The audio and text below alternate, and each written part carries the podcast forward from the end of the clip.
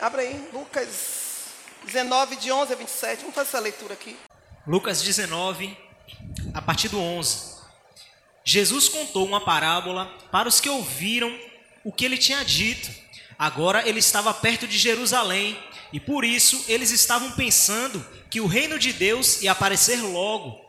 Então Jesus disse: Certo homem de uma família importante foi para um país que fica bem longe, para lá ser feito rei e depois voltar. Antes de viajar, chamou dez dos seus empregados, deu a cada um uma moeda de ouro e disse: Vejam o que vocês conseguem ganhar com esse dinheiro até a minha volta. Acontece que o povo do seu país o odiava e por isso mandou atrás dele uma comissão para dizer que não queriam que aquele homem fosse feito rei deles. O homem foi feito rei e voltou para casa. Aí mandou chamar os empregados a quem tinha dado dinheiro, para saber quanto haviam conseguido ganhar. O primeiro chegou e disse: Patrão, com aquela moeda de ouro que o senhor me deu, eu ganhei dez. Muito bem, respondeu ele. Você é um bom empregado. E, porque foi fiel em coisas pequenas, você vai ser o governador de dez cidades. O segundo empregado veio e disse: Patrão, com aquela moeda de ouro que o senhor me deu, eu ganhei cinco. Você vai ser governador de cinco cidades, disse o patrão. O outro empregado chegou e disse: Patrão, aqui está sua moeda. Eu embrulhei num lenço e a escondi. Tive medo do Senhor, porque sei que é um homem duro, que tira dos outros o que não é seu e colhe o que não plantou. Ele respondeu: Você é um mau empregado. Vou usar as suas próprias palavras para julgá-lo. Você sabia que sou um homem duro, que tiro dos outros o que não é meu e colho o que não plantei. Então, por que você não pôs o meu dinheiro no banco? Assim, Aleluia. quando eu voltasse, voltasse da viagem, receberia o dinheiro com juros. E disse para os outros que estavam ali: tirem dele a moeda e deem ao que tem dez. Todo mundo sabe que se trata de uma parábola. Jesus não está falando de dinheiro, Jesus não está falando de bem, Jesus não está falando de nada a não ser de ensino, de aprendizado, de dons e de talentos recebidos. A Bíblia diz que o Senhor Jesus, quando ele queria ensinar, ele usava de linguagem figurada, ele usava de alegorias. Não sei se porque, para se cumprir o que ele mesmo falou aos discípulos. Para eles eu falo por parábola, mas para vocês eu falo abertamente e às claras. Então Jesus usava de parábolas por isso, mas eu também tenho minha opinião pessoal particular, que como ministra, como pregadora, como missionária, a gente vai ganhando experiência no caminhar com Jesus e a gente vai aprendendo muitas coisas que Jesus não falou mas que viveu. Quando você segue as pisaduras de Cristo, quando você faz exatamente o que Jesus fez, e de verdade faz um trabalho com excelência, o Espírito Santo ele te revela as agruras, né? as bonanças, os prós, os contras. Ele não te deixa enganado com nada. Então eu tenho uma experiência com o Senhor, na minha experiência com o Senhor nessa longa caminhada, eu entendo também que Jesus falava por parábolas, porque é sobre isso que nós vamos falar. Esse servir, esse serviço que só é feito assim quando alguém manda, porque a gente não guarda, né? Então Jesus não falava abertamente porque havia um grupo de pessoas que só ia ouvir não ia colocar em prática. E Jesus não tinha muito tempo, ele sabia que o tempo dele na terra estava o quê? Abreviado, corrido. Ele começou o ministério com 30 anos. Aí você fala assim, por que ele não começou antes? Ele começou. Só que há um tempo determinado por Deus para que estejamos o quê? Prontos. Candarabandevasturi. Mas Jesus era o filho de Deus, e daí? E Kiko? Deus não faz acepção de pessoas. E antes de você falar, porque Jesus era o Todo-Poderoso, você tem que lembrar que o nosso Deus ele é justo e fiel. Ele não tem dois pesos nem duas medidas. E um dos motivos pelo qual Jesus veio à Terra foi justamente para nos mostrar essa total fidelidade e justiça de Deus. Como assim? Jesus veio em carne, ele era um homem, e como homem ele sofreu, padeceu, e como homem resistiu, venceu. Ponto. Mas há entre, as entrelinhas, ele como homem foi obediente, e obediente até a morte, e não foi uma morte qualquer, foi uma morte de cruz. Quando a Bíblia diz isso, a Bíblia está falando que ele foi além dos limites que um ser humano pode suportar no seu entendimento, mas ele ainda assim resistiu, porque ele tinha um objetivo e tinha uma essência de, dentro de si de ser obediente ao Pai. Não foi uma morte qualquer, foi uma morte além. É uma morte que nenhum ser humano naquele período, naquela época, queria. Jesus foi ao extremo. Era um tipo de morte que era ruim no físico e pior ainda no espiritual. E pior ainda para a memória. Porque quem morria na cruz era antes de ser morto tinha que ser torturado, chicoteado, vituperado. E depois de morto ainda ficava a lembrança de que morreu como maldito. E aí, igreja, então Jesus foi além, Jesus foi um homem que, como homem, provou para mim e para você que se a gente quiser mesmo agradar esse Deus e provar para Ele fidelidade, a gente pode. Gente não faz porque não quer. Então Jesus, quando ele falava à multidão, ele como profeta, ele sabia assim, olha, meia dúzia aqui não quer nada com nada. meia dúzia vem aqui interessada é no final, é no resultado, é o que eu tenho para dizer, é o, é o segredo da, é a fórmula mágica. Outros vão ter curiosidade, é só curiosidade. E, e um grupo pequeno quer realmente, de fato, saber como se aproximar mais do Pai. Para estes, eu creio que a palavra que saía já ia com um poder de revelação. Né? Quantas vezes você vai para a igreja? Quer dizer, comigo é assim. E no começo, mais ainda, eu não entendia nada da Bíblia. Lia, li, tinha lido toda, mas não entendia nada. Mas a minha vontade era tanta, tanta, tanta de conhecer Deus, que quando a palavra vinha, que batia, eu disse: Meu Deus, onde estava isso que eu não vi? A, a porta da, do entendimento se abria de uma maneira extraordinária.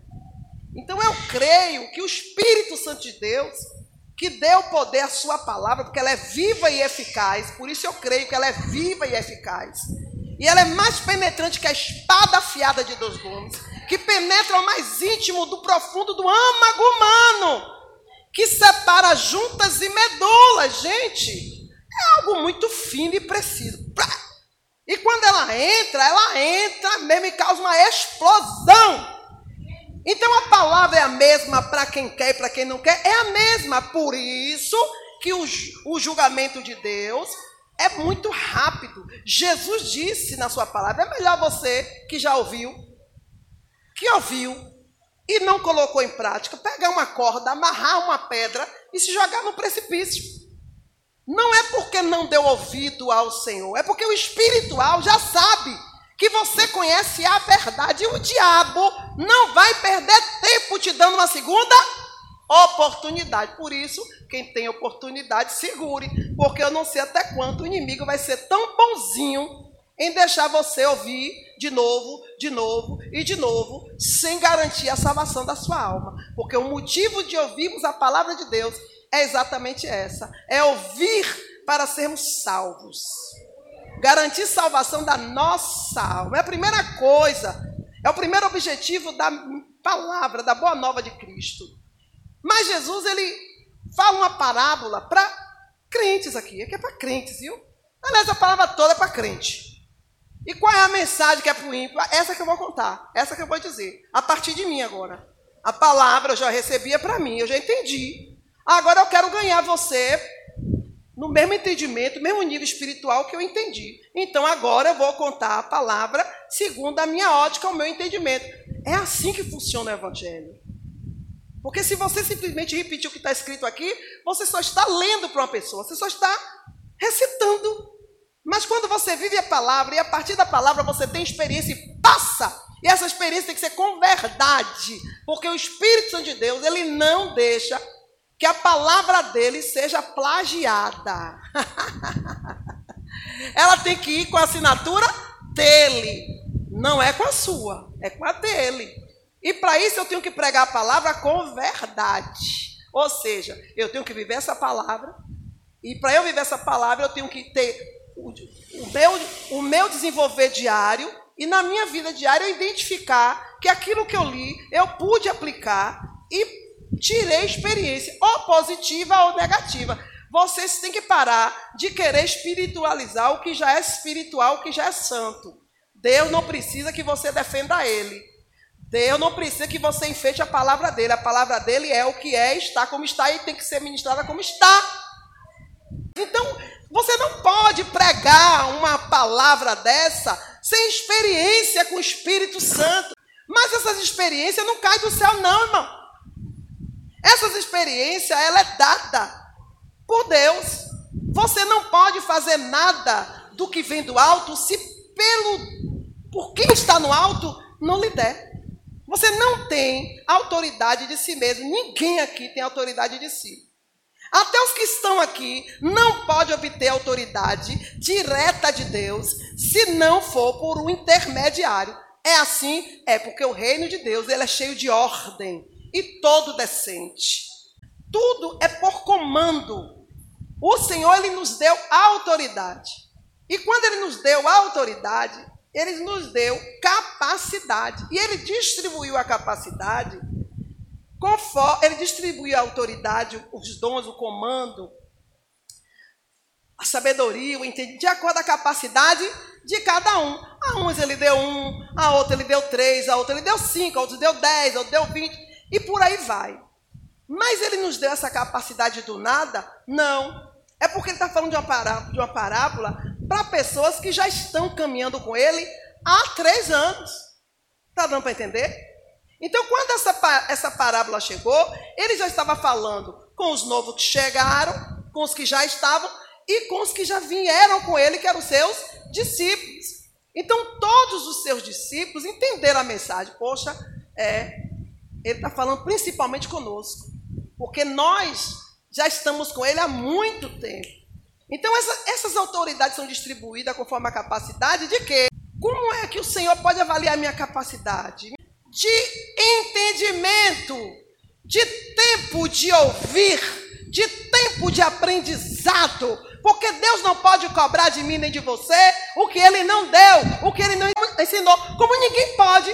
Você não pode cobrar do seu filho uma. Olha, Jesus, lá vai para filho, meu Deus. Você não pode cobrar de filho o que você não deu. Vou abrir um parênteses aqui, porque Jesus está mandando. Ai, meu pai. Filhos, filhos, são uma versão bem avançada, bem melhorada de mim e de você. Você não que não tem filho, mas ela está sabendo. O seu filho não vai ser careca. O seu filho vai ser mais alto. O seu filho não vai só tocar, ele vai compor e pá, pá, pá. Vai rejeitar. Tá? Porque os nossos filhos são heranças do Senhor. São, é, é o melhor de nós que o Senhor disse: o melhor, a primícia que vai sair de você é minha. Então, se a primícia é dele, tudo é dele. Então é disso que você fala. Então, aí você não pode cobrar do seu filho o que você não deu. E ainda que você dê, se o seu filho não vê você fazer, ele não vai obedecer. Pelo contrário, ele vai te banalizar. Ele vai dizer assim, hum, hum, vai fingir que está te ouvindo. E no coração vai dizer, essa bruaca, esse bruaco. Está dando para entender? Porque nossos filhos seguem exemplos. E eles, eles, antes de ser nossos filhos, é um ser humano. E ninguém melhor do que Deus para tratar de ser humano, foi Ele quem criou. Então, tudo que a gente tem, tudo que a gente sabe, está anotado. Está lá em Provérbios. Provérbios 24, versículo 11. Livra os que estão destinados à morte e salva os que são levados para a matança, se os puderes tirar. Se disseres, eis que o não sabemos, hum. porventura aquele que pondera os corações não o considerará? Pronto.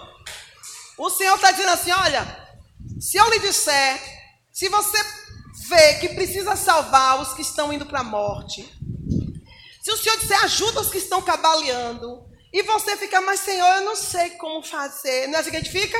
Eu não sei por onde começar, eu vou orar ao Senhor para o Senhor me dizer. O Senhor jamais vai te mandar fazer algo que Ele já não tenha te ensinado ou feito com você. Não tem nada que você diga, não posso porque eu não sei. Tudo que o Senhor coloca na sua frente para fazer, já fizeram antes por você. Então, todas as respostas de desculpa que nós damos estão anotadas e vamos pagar um grande preço. Ah, não sabia. O Senhor sabe, irmão. Quando a palavra dele é ministrada e quando a ministrada dele é endereçada, ele sabe quando a palavra entra e quando a palavra bate e volta ou quando ela é desperdiçada. Ele sabe, está tudo anotado. Agora, se você não dá atenção, se você faz pouco caso se você ignora, no grande dia que grande dia é esse? No dia em que você vai precisar mostrar os seus talentos, os seus dons, você vai ser envergonhado. Então, aquele homem, Jesus falando, havia um homem que era um dono de uma vinha, um dono de empresa, e ele precisava se ausentar para uma outra terra, porque ele queria conquistar esta terra para o seu reino. Aí ele disse que ia se ausentar, mas não poderia deixar a terra onde ele já havia conquistado e que já havia começado um bom trabalho à toa, sem uma administração. Aí ele chama os seus funcionários. A um dá três, a outro dá cinco, um dá um, dá três, dá cinco. Talentos e responsabilidade. Ele dá responsabilidade, ó. Capacidade você tem para administrar uma situação. Capacidade, responsabilidade, você já tem para resolver três situações aqui da empresa. Você tem capacidade e responsabilidade para resolver cinco problemas. E esses problemas resolvidos vão me trazer lucros. Esses lucros, quando eu chegar, eu quero ver. Ele se ausenta e depois de um certo tempo ele volta. Ele pede, se senta no seu escritório e espera. Aí o que tinha ganhado três, traz mais três. E todo feliz. Senhor, com o dinheiro que você me deu, com o talento que você me deu, com a responsabilidade que me deu, eu resolvi e gerei soluções. Aqui está as soluções. Bom, servo fiel, vai ser colocado no meu descanso, vai, receber uma promoção, vou mudar você de cargo. O que tinha cinco vem e traz, apresenta dez. E o que tinha um, volta cheio de desculpa, irmão. Quem, quem, ó irmão, quem quer faz, quem não quer dá desculpa, e é verdade mesmo. Né? Você vê crente se justificando, é que, mas é que. E, e, gente, nem escuta, não dá ouvido não. Manda sentar. Tá bom, valeu. Tá. Eu não perco nem tempo. Eu não tenho mais idade para isso. Eu não tenho mais idade. Faça assim um, um legalzinho e acabou a conversa. Já vem se desculpando, se justificando. É, Senhor, é o seguinte, quando o Senhor me deu um, eu fiquei com medo. Medo de quê? Porque eu lembrei que o Senhor era um chefe rígido. Eu sou um chefe rígido. Aí o problema. Não tem gente que é assim, que transfere o problema para os outros.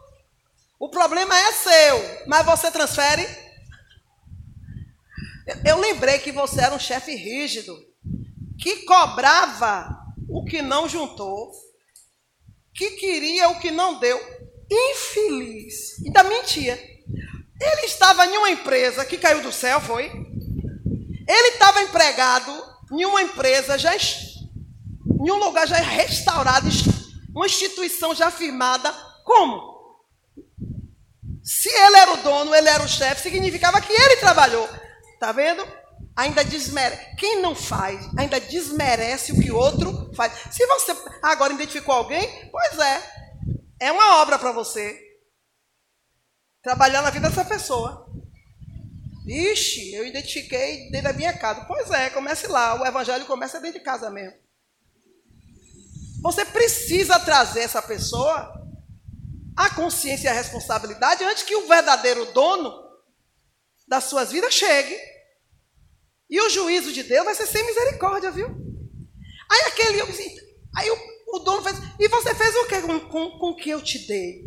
Ah, eu tive medo de perder, de gastar. Ou seja, ainda pegou seus pecados, suas mazelas, e jogou e botou como responsabilidade do que ele tinha. Ah, eu, eu não fui lá. Eu senti vontade até de ir lá naquele bar, falar com aquele dono do bar. Mas eu não fui mesmo, mesmo, mesmo, mesmo, porque a última vez que eu fui, eu tomei todas. Eu até ia atravessar a rua falar com aquela mulher, mas quando eu vi que ela era prostituta, ui. É. O que, é que tem que fazer? Aff, péssimas recordações. tá dando para entender? Usa as suas desculpas como impedimento de fazer o que Deus já resolveu em você. Mas você não guardou, não aproveitou.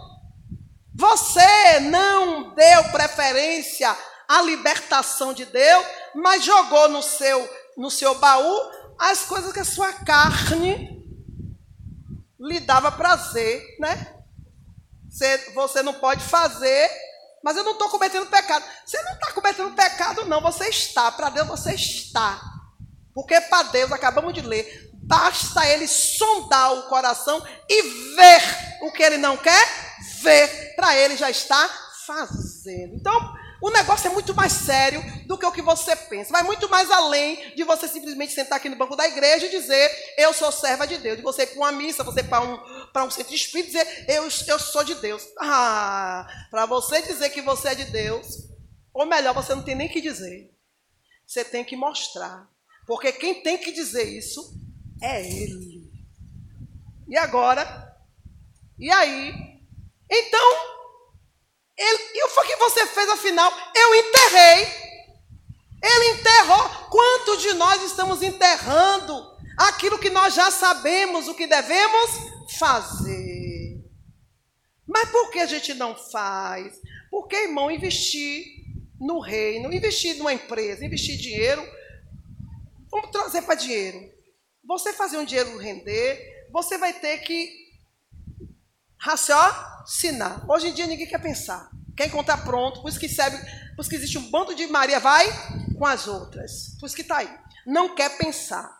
Segundo, porque mexe com o ego. Porque para você negociar, você tem que ter jogo de cintura, você tem que aguentar a mania das pessoas, as pessoas dizer na sua cara, quem me garante que esse trabalho vai ser bom? Quem me garante que esse investimento vai dar certo?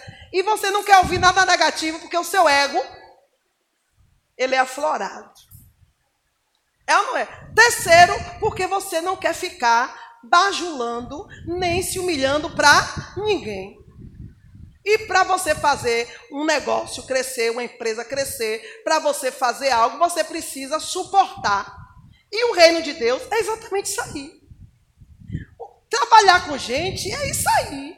É você saber que você está lidando com uma pessoa que veio totalmente do mundão, e que você ainda não sabe se ela quer Jesus ou não. Então você já vai sabendo que você vai fazer um, um serviço, um trabalho arriscado. Vai ser um. Como é Jesus? Vai ser um investimento de alto risco. E a longo, você não sabe quando vai ter. Então, para você investir no reino, é a mesma coisa. Você vai ter que. Alto risco, não tem data certa, e vai lidar com essa pessoa o tempo todo, porque ela vai mentir para você. Ela vai até chorar. Ela vai até dizer que te ama, que ama Jesus, que ama sua empresa, que carrega o nome da empresa. Mas na primeira emboscada que ela sofrer, no primeiro desafio que ela enfrentar, ela vai se picar e dizer que a culpa é o quê? Sua. Foi você que disse que se eu ficasse aqui, eu ia ter vitória. E agora aí, ó. Estou correndo o risco de perder na bolsa. Não é assim? Disso que Jesus está falando. Então Jesus, quando manda aqueles homens ficarem no lugar dele, porque é isso que o Senhor nos chamou, é para ocupar o lugar dele, ele disse: se vocês crerem em mim, farão obras maiores que as minhas. Era disso que ele estava falando. Então, quando Jesus mandou, Jesus disse: Eu não coloquei vocês no meu lugar para me dar desculpa, não. Eu coloquei vocês no meu lugar para fazerem um trabalho de excelência. Exatamente como aprenderam de mim. Porque Jesus disse o quê? Aos discípulos há muito tempo, aquela toda a multidão. Olhe, vocês andando comigo, vocês nesse reino que eu estou introduzindo vocês agora, vocês não tem que ser como no normal. Aqui é o seguinte: nós somos os mestres, mas somos os mestres, porém, ao contrário, somos aqueles mestres que servem não que é servido. Então Jesus ele ensinou. E quando Jesus falava isso, ele está falando de si. Tinha moral para falar, eu sou o mestre, e me diga quando foi que vocês trabalharam para mim. Pelo contrário, quem trabalhava o tempo todo era o Senhor. E o Senhor me traz aqui a memória uma passagem que eu acho extraordinária. Olha, de todo o Evangelho de Jesus, eu resumo a autoridade de Cristo e a obediência dos discípulos em um versículo só não sei onde é que está agora, mas assim, o Senhor precisava entrar em Jerusalém. Ele precisava fazer uma entrada triunfal. Ele precisava entrar. Jerusalém tinha que receber o Messias. Não importava se aquele povo sabia ou não sabia, se tinha lido Isaías ou não, porque estava tudo registrado. Tudo, toda a vida de Jesus já havia sido revelada antes aos profetas. Então Jesus disse: se os profetas fizeram um bom trabalho, Amém. E se eles não fizeram, amém também. Eu vou fazer o que eu tenho que fazer. E ele precisava entrar em Jerusalém.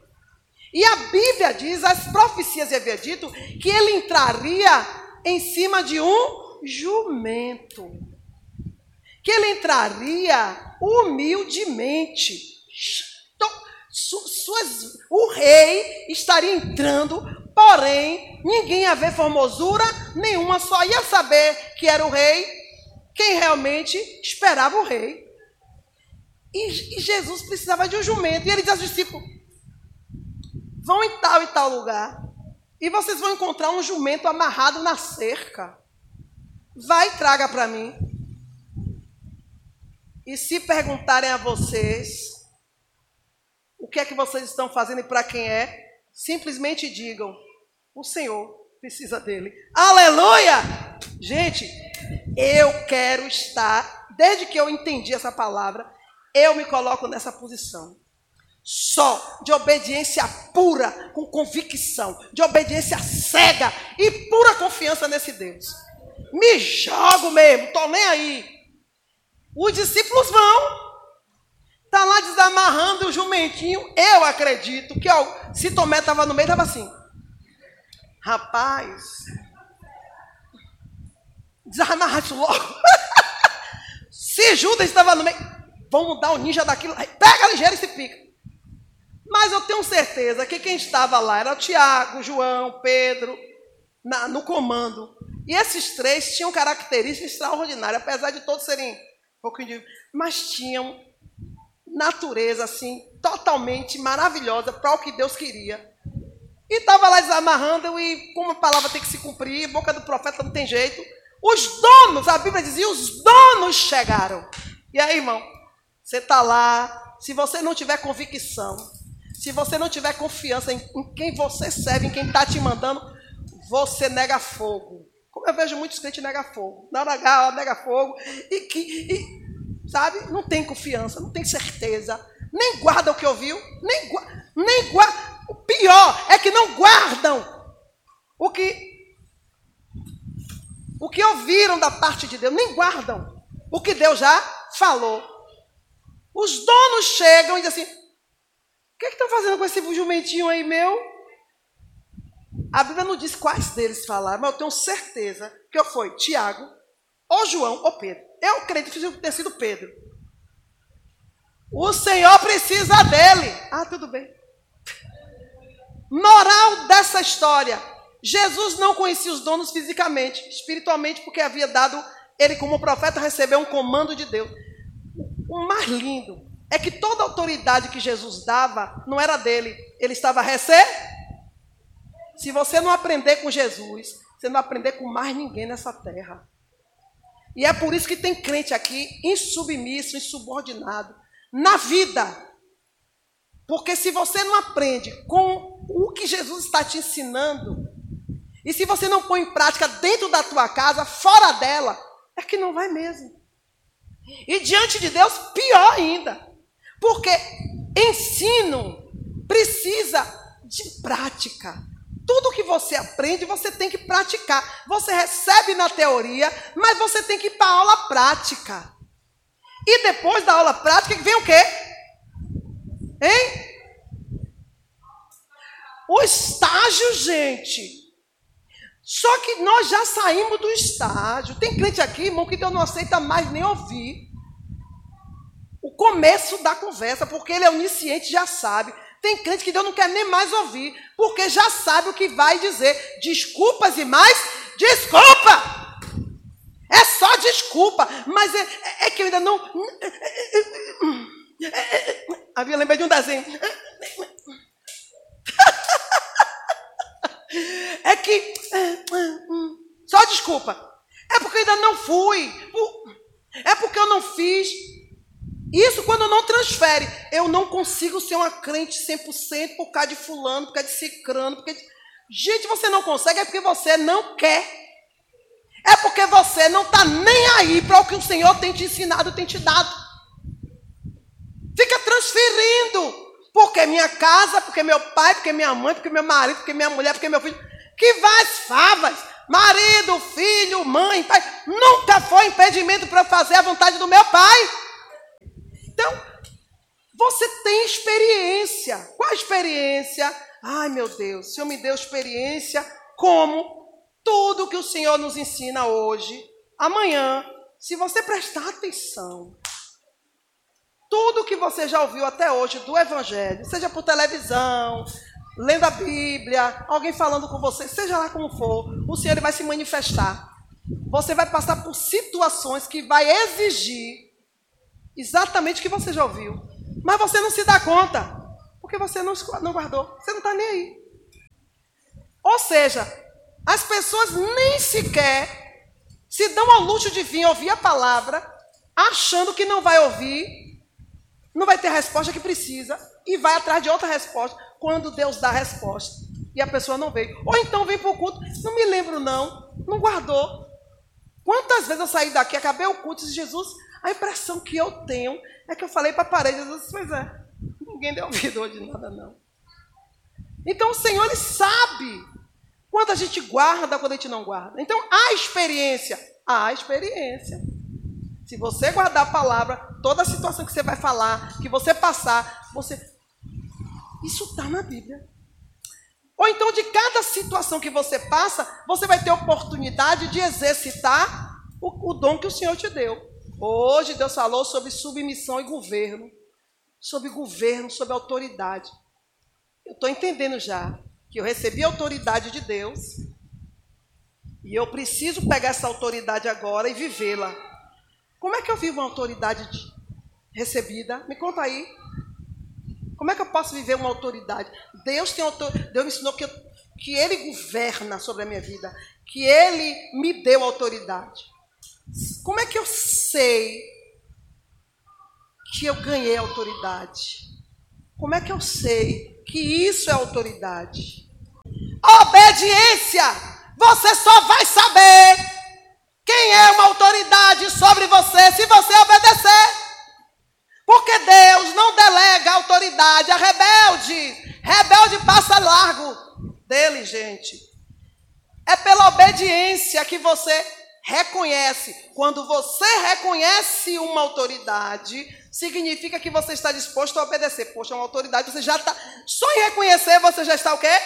Aceitando. Quando você obedece, você imediatamente você se curva, você se submete. Quando você se submete, essa autoridade Marca um pontinho aqui, ó. Obediente, submisso. Você se submeteu, obedeça e submeteu. Certamente você vai executar. Quando você executa, aumenta mais um ponto. Você obedeceu, se submeteu e confiou. Confiou. Um soldado, irmão, no quartel. Se o general disser mata, ele mata. Por quê, irmão? Porque ele é submetido, ele é obediente à sua autoridade. Por isso tem aquele provérbio: soldado mandado. Acabou. É lei. soldado mandado. Deus disse: vá lá. Sofra. Morra por eles. Quem está mandando sou eu, o grande general. Jesus, Deus não mandou? Pronto. Jesus morreu, mas ressuscitou. Cadê o crime de Jesus? Não existe. Ele, ele se limpou e limpou a gente. Pela obediência e confiança. Tá dando para entender? Aí essa autoridade que é que foi reconhecida por esses três dons, ó, três dons. Começa agora a te treinar ou te testar. Você sabia que nós somos testados todos os dias, a gente não percebe? Todos os dias. Você vem dar um testemunho aqui, você é testado. O Espírito vai assim, vai lá. Aí tu vem, cheio de, cheio de pompa. Você não sabe quantos zero tu tomou, quantos dez tu tomou. Tu não sabe. Daqui a mais uns anos, o senhor vai lá dar outro testemunho. Aí você vai se ver. Por isso que eu digo terceira e quarta pessoa. Aí você vai se ver, rapaz, quanta sabotagem, quanto puxa-saquismo, quanta coisa eu fiz. Vou fazer a conta direita agora. A gente vai crescendo, a gente vai amaduro, mas isso é a autoridade que está apostando em você. Porque você já tem os dons, os talentos, mais importante, você preservou. O final dessa autoridade é te constituir uma autoridade. Agora vem um ponto que eu, agora vem um ponto que a gente precisa aprender. Depois que você é testado, antes de, aí você recebe autoridade, recebe uma autoridade, uma. Você recebe uma autoridade. Recebe autorização para algo. E você não sabe que algo é esse. Não, mas não, tu não sabe não, crente. Até que você esteja totalmente treinado e amadurecido. Lembra de apóstolo Paulo? Que ele olha para a igreja depois de muito tempo e diz assim: Eu não conheço, eu, não, eu conheço um homem que não sei se no corpo ou fora do corpo. Ele estava falando dele. Mas olha o nível que ele não ousava nem dizer que era ele mesmo. Mas depois você vai ver, vai ver ele dizer assim, que ele tinha quantos dons espirituais? Hein? Dois? Todos os dons espirituais. Ele. Sim, eu tenho todos os dons espirituais. Ele chega a dizer. Ou seja, olhe quanta autoridade Deus deu a este homem tão pouco tempo. Eu digo pouco tempo porque a gente tem, eu tenho 34 anos na fé, não tenho nem a metade dos dons que ele teve. Estou capengando, ainda perdi um com a minha tolice. Entendeu? Imagina aí. Olha, olha, olha, olha a capacidade que Deus viu nesse homem, a urgência, porque a depender da urgência de Deus, não tem tu, vai tu. Tu vai na tora e tu aprende rápido. Observe e mamãe, se Deus tem urgência comigo, você vai saber agora.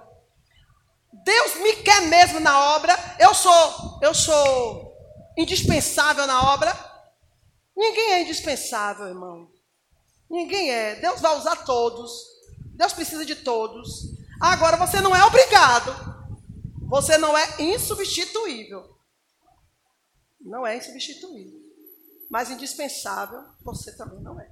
Você não é indispensável. Está dando para entender?